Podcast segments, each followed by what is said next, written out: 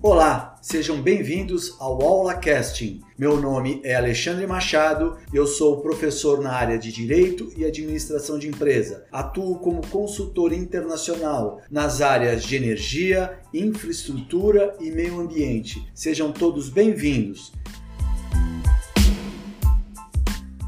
No episódio 9, será tratado os conceitos básicos aplicados à composição do frete e suas variáveis na economia internacional. Assim, se discutirá o frete básico e sua composição, levando em conta a relação peso-volume para a efetivação de sua cobrança, tendo em vista os diversos fatores que devem ser observados, os quais incidirão no valor final da composição deste frete. Da mesma forma, serão apresentadas as diversas taxas e sobretaxas que podem incidir no valor do frete final. Ainda analisar-se-á o adicional de frete aplicado à renovação de marinha mercante, o AFRMM, quanto à sua legislação, cobrança e isenções. E por último, será feita uma síntese do contrato de compra e venda internacional, analisando as diferenciações das faturas é, pro forma e fatura comercial, além das questões relativas aos termos ou condições de venda a serem aplicados.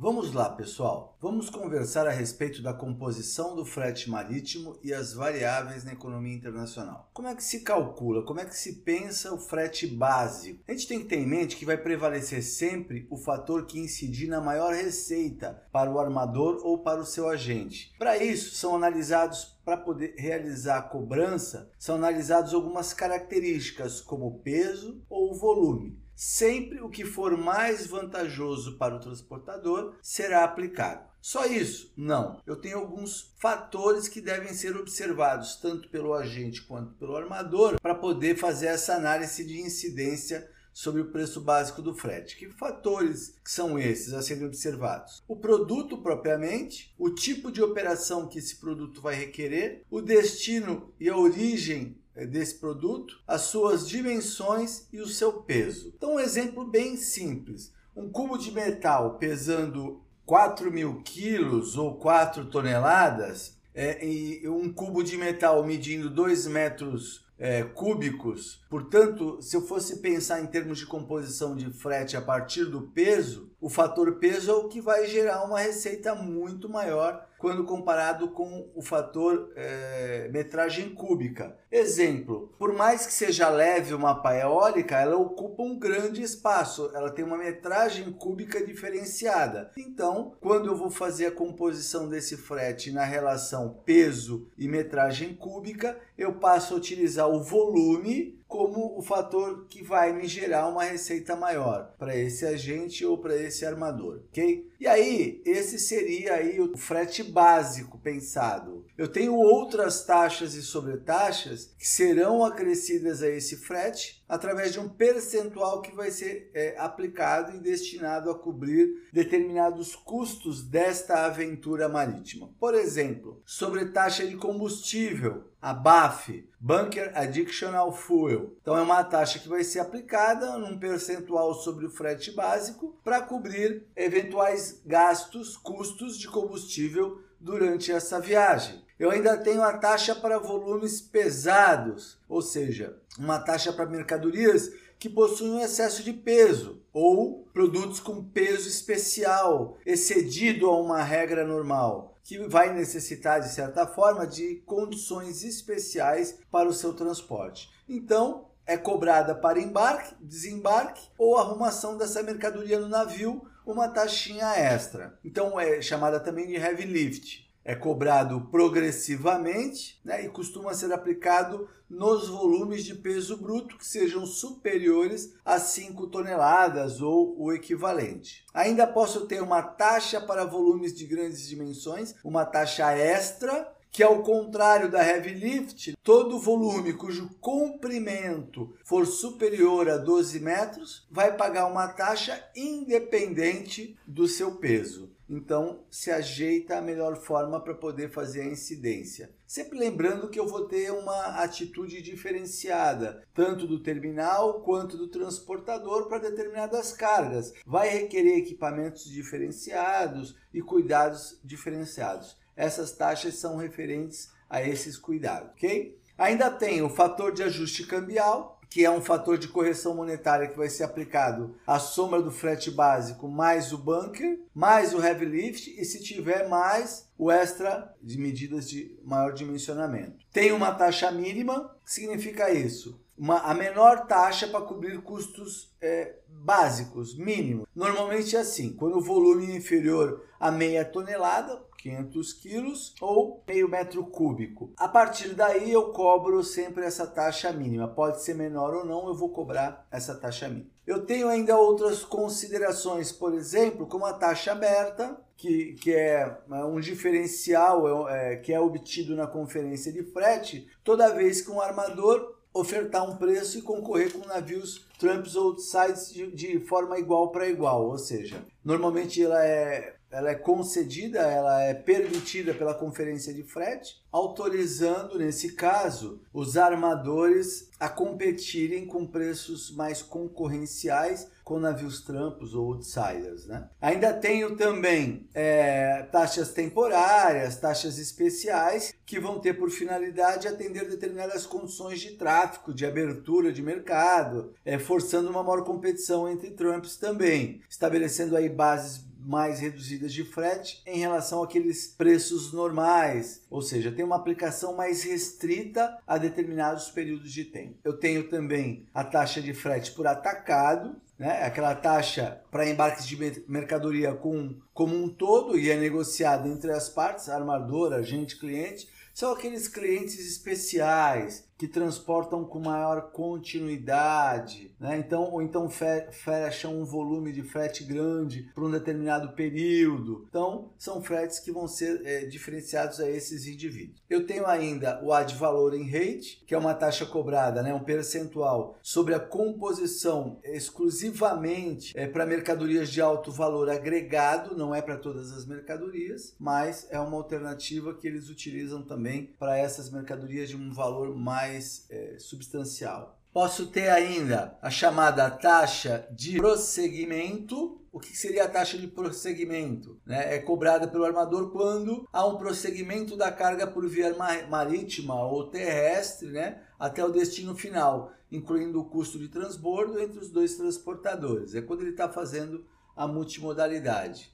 Tenho ainda adicional de porto, que é uma taxa cobrada quando a mercadoria é embarcada ou desembarcada em porto secundário ou fora da rota, não programada. Quem paga também é o, o, o, o dono da carga, né? o, o contratante. E tem uma observação bastante importante que chama a nossa atenção, né? que existem taxas e sobretaxas cobradas em uma operação que não são especificadas. Né? Tecnicamente, são tarifas aplicadas ao frete não especificado, ou seja, aquele valor aplicado à mercadoria que não consta das tarifas acordadas pela, pela conferência. Qual o problema disso tudo? É um tema muito discutido na área de transporte marítimo, né? Pelo abuso é, de direito desses conferentes. Ou seja, é o abuso do direito do próprio armador de achar que tem que recompor seu, suas perdas através é, de taxas e de sobretaxas. Algumas normalmente são questionadas na justiça, outras nem tanto, ok? A próxima agora a gente vai falar do adicional de frete aplicado no Brasil para a renovação da Maria Mercante. Né? Então é um frete, ou melhor, uma taxa que vai incidir sobre o valor do frete cobrado pelas empresas brasileiras empresas, a empresas eh, tanto brasileiras como estrangeiras eh, de navegação que operam em portos brasileiros de acordo com o conhecimento de embarque e com o manifesto de carga. É uma taxa de responsabilidade federal. Eu tenho a Lei 2404 de 87, que, que é, evolui, explica para a gente como ela funciona, e outra lei, de, a 10.893 de 2004, que disciplinou a sua utilização. Trouxe ainda, vieram ainda com o passar do tempo algumas alterações pela Lei 12.599 de 2012 e a 12.788 de 2013. Ou seja, então resumidamente é o que? É um valor pago a título de taxa que é destinado então a compor o fundo de marinha mercante. Qual é o objetivo desse fundo? O objetivo principal: estimular a contratação naval e melhorar o sistema de transporte aguaviário. Aí você pode me perguntar, mas professor, a gente quase não tem é, marinha mercante, reduziu muito com o passar do tempo. É, isso é uma outra incógnita que tem que ser discutida também. Se esse dinheiro é bem aplicado, é um outro problema, ok? Ainda vamos ter, dentro dessa composição é, do Fundo de Marinha Mercante, como é que ele é calculado, né? 25% ele é aplicado às alíquotas na navegação de longo curso, 10% na navegação de cabotagem e 40% na navegação fluvial e lacustre, nos transportes de granéis líquidos nas regiões norte e nordeste. Eu tenho aí algumas isenções que eu já vou falar já. Em determinadas situações é até possível pedir a isenção ou a suspensão dessa taxa. Todavia, o pedido precisa ser feito no site da Receita Federal por meio do sistema chamado Sistema Mercante, né, uma plataforma, e deve ocorrer bem antes da declaração é, de importação.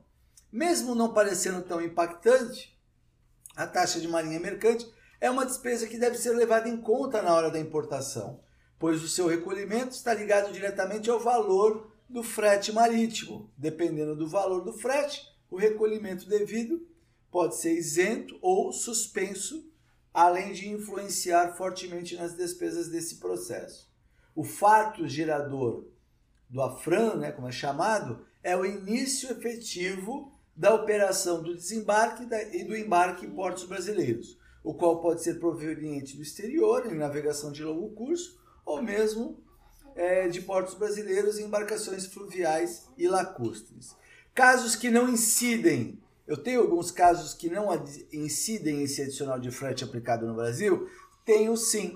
Por exemplo, da Lei 10.893 de 2004, ela dispõe é, desse, sobre esse adicional, ela conta um pouco sobre o adicional. Então ela fala o que ela no seu artigo 4? O fato gerador do adicional de frete aplicado é, à marinha mercante é o início efetivo da operação de descarregamento da embarcação em porto brasileiro. Parágrafo único, a FRAN não incide sobre a navegação fluvial e lacustre, exceto sobre as cargas de granéis e líquidos transportadas das regiões norte e nordeste. E no inciso 2, frete relativo ao transporte de mercadoria submetido à pena de perdimento. Ainda na lei 9000 432 de 97, ela vai dispor sobre a ordenação do transporte aquaviário e nos ensina lá no 17. Por um prazo de 10 anos, contado a partir da data da vigência desta lei, não incidirá o adicional ao frete para a renovação de marinha mercante sobre as mercadorias cuja origem ou cujo destino final seja porto localizado na região norte e nordeste do país. Então eu tive um determinado tempo para iniciar essa cobrança. Nos casos de isenção e suspensão, essas solicitações de isenção e suspensão do tributo, antes solicitadas junto ao Departamento de Marinha Mercante, pela nova legislação, passa a ser requerida no sistema mercante diretamente, na plataforma, desde que solicitadas antes do registro da declaração de importação. Após o registro, eu posso? Posso. Os pedidos de isenções e de suspensões devem ser solicitados diretamente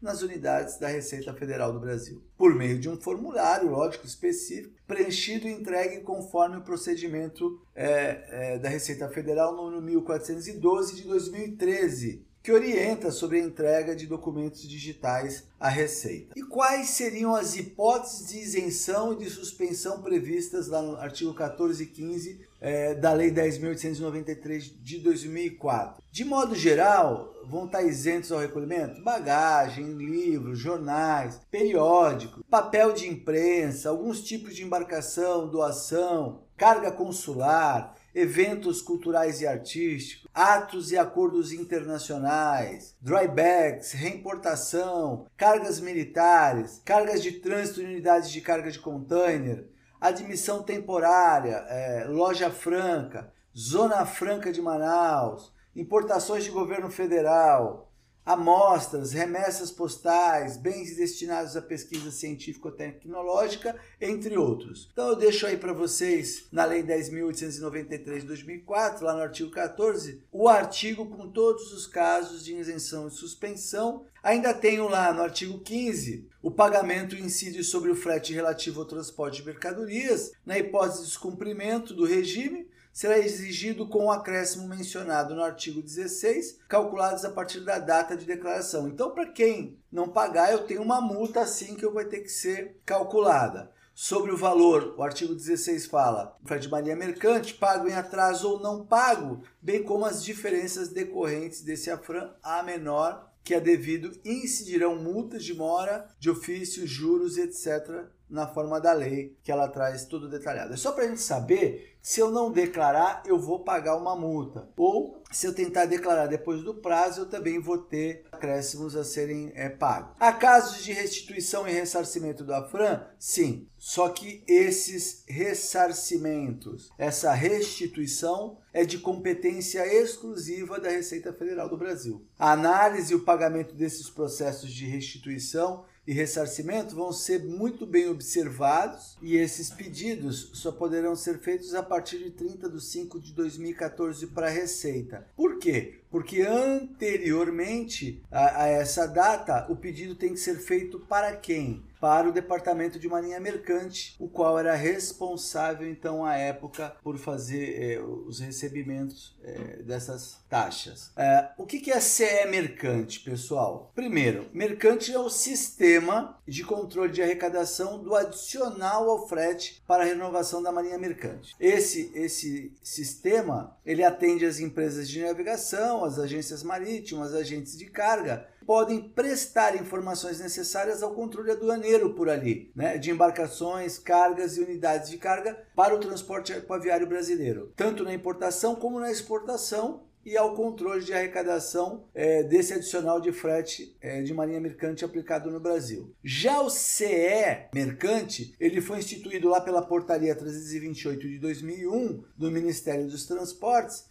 e nada mais é que um conhecimento eletrônico mercante, ou seja, ele gera um número né, pelo sistema eletrônico de controle de arrecadação para que possa ser monitorado e acompanhado dentro do sistema. E o conhecimento eletrônico, o que é um conhecimento eletrônico, um CE? É um conhecimento de carga que faz a informação autoridade aduaneira na forma eletrônica mediante uma certificação digital do emitente para saber, né, tem rastro para saber realmente quem enviou aquela CE. Visto as questões relativas ao frete, vamos conversar um pouquinho, vamos fazer uma introdução ao contrato de compra e venda, porque a melhor escolha sempre vai depender do melhor negócio. E algo que a gente não leva muito em consideração ou não analisa muito o, o termo propriamente dito são as questões da Proforma Invoice e da comercial invoice, ou seja, a fatura pro forma e a fatura comercial. É bem simples. A fatura pro forma mais a comercial, juntas elas consolidam o que vem a ser, de certa forma, um contrato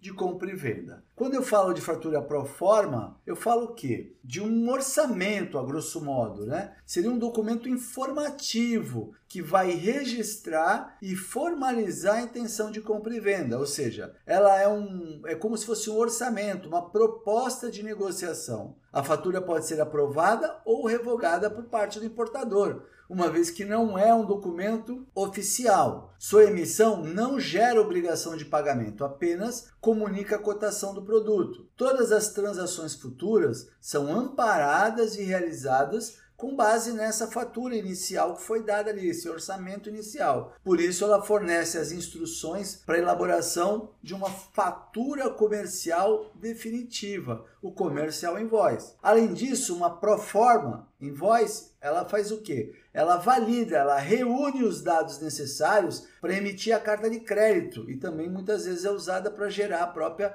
licença de importação prévia. Ou seja, antes mesmo de eu ter o documento oficial é, habilitando o fechamento do câmbio antecipado, o exportador acaba se responsabilizando por emitir uma fatura pro forma em papel timbrado. No entanto, O importador é que deve solicitar a sua emissão logo no começo da negociação. Ao fazer o pedido, o comprador deve fornecer todas as informações obrigatórias, afinal, erros nesses dados são considerados de sua responsabilidade. O documento deve ser preenchido em inglês ou no idioma nativo do importador. Então vejam bem, quando eu falo da Proforma Invoice, eu falo de uma fatura pro forma.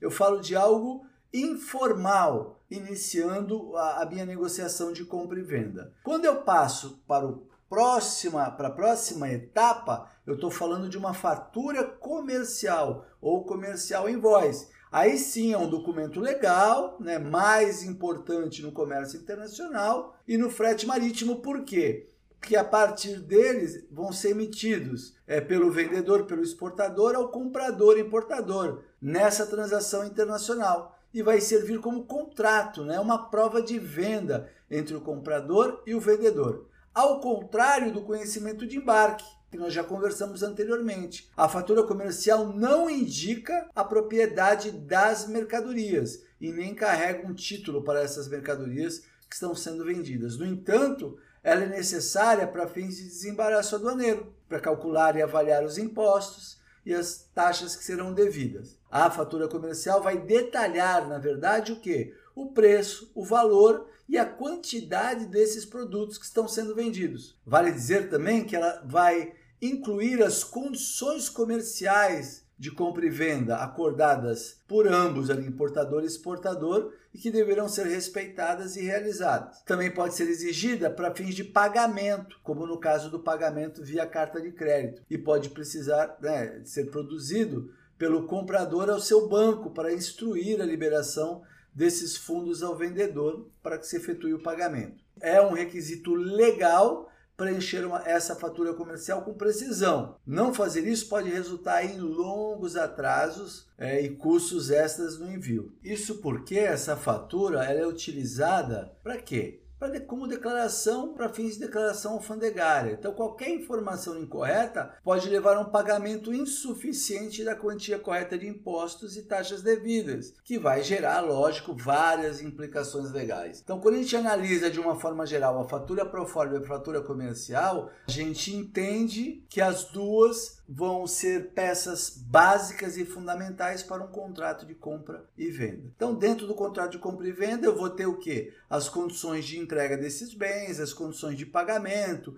divisão de custos entre comprador e vendedor, divisão de riscos e o dano sobre estes bens, que já vão estar constando lá na fatura comercial, na comercial invoice. Dessa forma, pode-se dizer que a definição dos termos ou das condições de venda passam a ser fundamentais para melhorar e operacionalizar esses contratos. Então, dentro das operações de comércio exterior, que se baseiam com Incoterms, que é uma aula que a gente vai ver exclusivamente os novos Incoterms agora de 2020, o que acontece, o que não acontece, reduz muito a possibilidade de dúbia interpretação, né? uma interpretação controvérsia e que gere prejuízo para uma das partes. Então, em termos e condições de venda, quando eu pré-estipulo esses termos, é, isso falando internacionalmente, eu trago uma segurança jurídica maior para o contrato. A importância sempre vai residir o quê? Na determinação precisa do momento de transferência das obrigações, ou seja, do momento em que o exportador é considerado isento de, responsabilidade, de responsabilidades legais sobre o produto exportado. E aí, quando eu definir com termos, eu vou definir regras para exportadores e importadores não vão produzir efeitos com relação às demais partes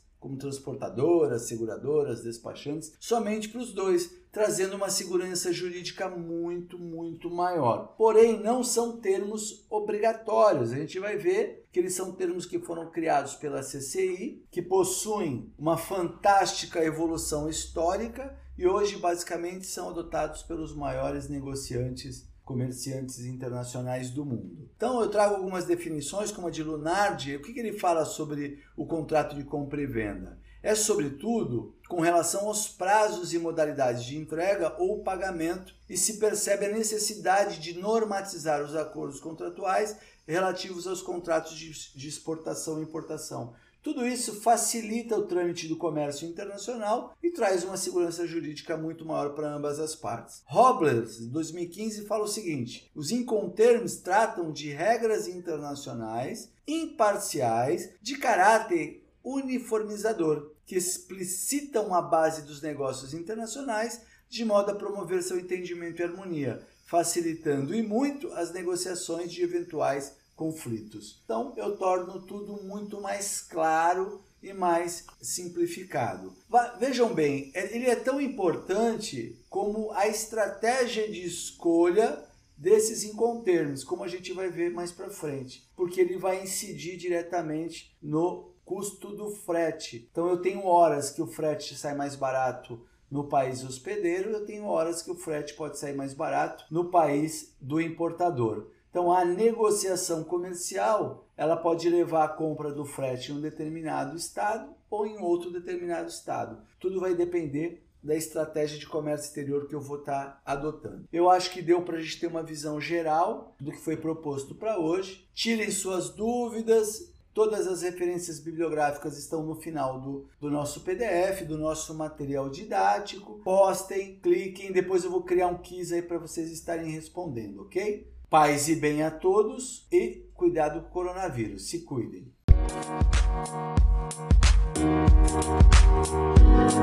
Música